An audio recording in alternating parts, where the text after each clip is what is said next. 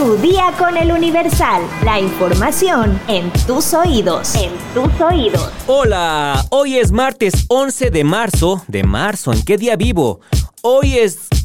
¿Qué día es? Hoy es martes 11 de abril de 2023. Vamos a concentrarnos y a poner atención a la información. ¡Entérate! Mundo.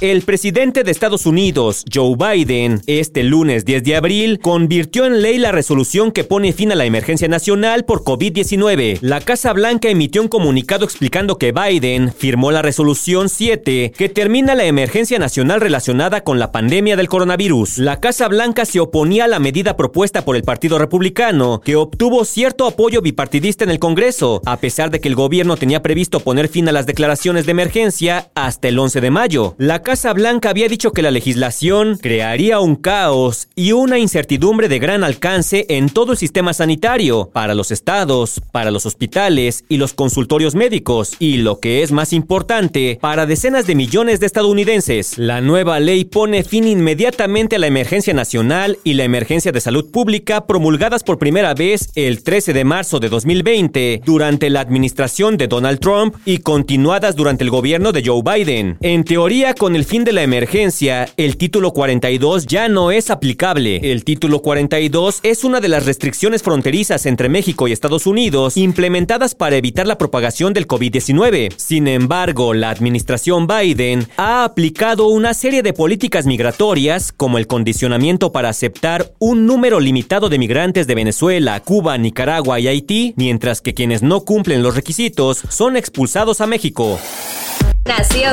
Un juez federal dictó prisión preventiva oficiosa en el campo militar número 1 a cuatro elementos del ejército por los probables delitos de homicidio calificado y homicidio calificado en grado de tentativa. Esto por el caso de los jóvenes que fueron abatidos el 26 de febrero en la colonia Cavazos Lerma en Nuevo Laredo. Además se concedió la duplicidad del plazo constitucional solicitado por los imputados y se reanudará el miércoles 12 de abril a las 16 horas. En la madrugada del 26 de febrero, cuatro integrantes de un convoy conformado por 21 uniformados de la Secretaría de la Defensa Nacional dispararon a una camioneta tipo pick-up donde iban a bordo siete jóvenes en la colonia Cavazos Lerma en Nuevo Laredo, Tamaulipas, que dejó como saldo cinco muertos, un lesionado y otro resultó ileso. La defensa de las familias de las víctimas también solicitarán la vinculación a proceso de los cuatro uniformados y pedirán al juez ampliar la imputación en contra de 17 elementos, incluido el capitán Helio N. Todos ellos conformaban el convoy y podrían ser juzgados por probables delitos de omisión.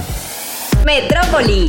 El gobierno de la Ciudad de México anunció que la cantante española Rosalía se presentará el viernes 28 de abril en el Zócalo Capitalino. Rosalía se ha presentado recientemente en la capital del país, a principios del mes en el Festival Ceremonia, y también se presentó en agosto del año pasado en el Auditorio Nacional como parte de su gira Motomami World Tour. En 2022 se presentaron en el Zócalo Capitalino artistas como Grupo Firme, al cual asistieron 280 mil personas, La Maldita Vecindad, y Los Hijos del Quinto Patio, Joan Manuel Serrat, Silvio Rodríguez, Los Tigres del Norte, estos últimos con motivo de la independencia de México, así como Ángela Aguilar con motivo del cierre del gran desfile del Día de Muertos 2022. En conferencia de prensa, la mandataria capitalina Claudia Sheinbaum informó que siguen buscando a Manu Chao, ya que el grupo dejó de presentarse hace años, pero se tiene contacto por medio de la Secretaría de Cultura para convencerlos de que se presenten en el Zócalo. Por otro lado, Bad Bunny ha decidido no presentarse este año, pero van a seguir insistiendo para no perder las esperanzas. Uy, sí que ganas de ver a Bad Bunny. Estados.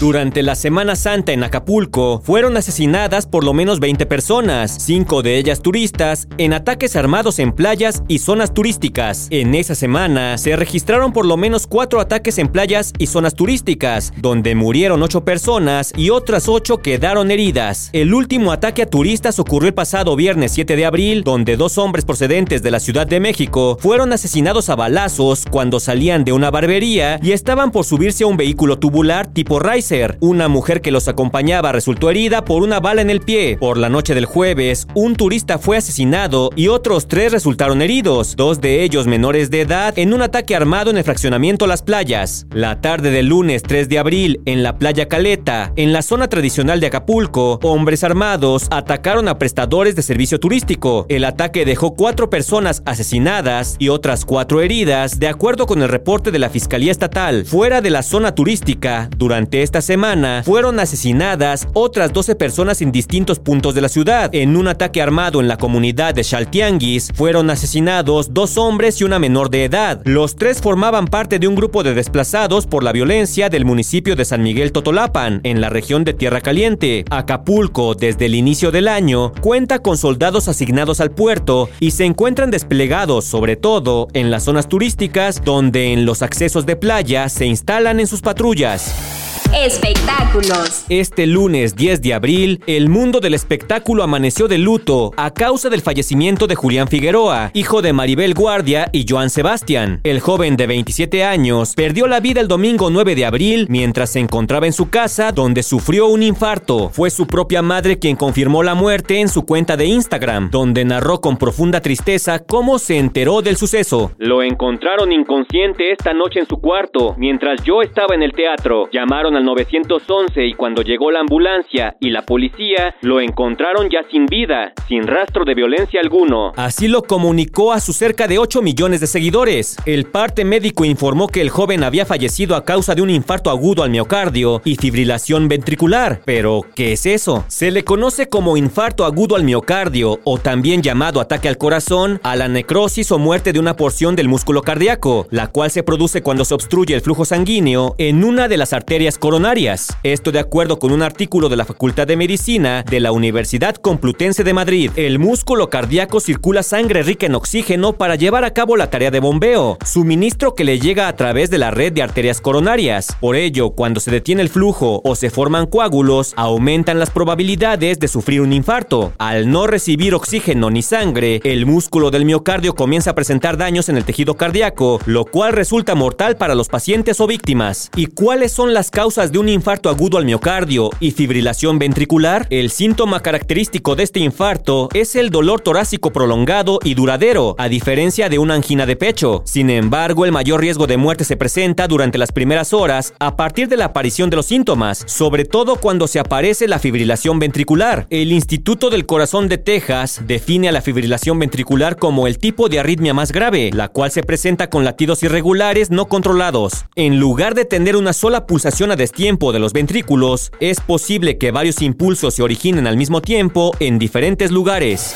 ¿Sabes cuál es el origen del nombre Firulais? Descúbrelo en el podcast De dónde viene. Escúchalo en todas las plataformas: Spotify, Google Podcast y Apple Podcast. De dónde viene es una producción de El Universal. Perdón, es que me distraen. Ya estás informado, pero sigue todas las redes sociales de El Universal para estar actualizado. Comparte este podcast y mañana no te olvides de empezar tu día. Tu, día, con, El Universal. Dejen su comentario en Spotify. Tu día con El Universal. La información en tus oídos. En tus oídos.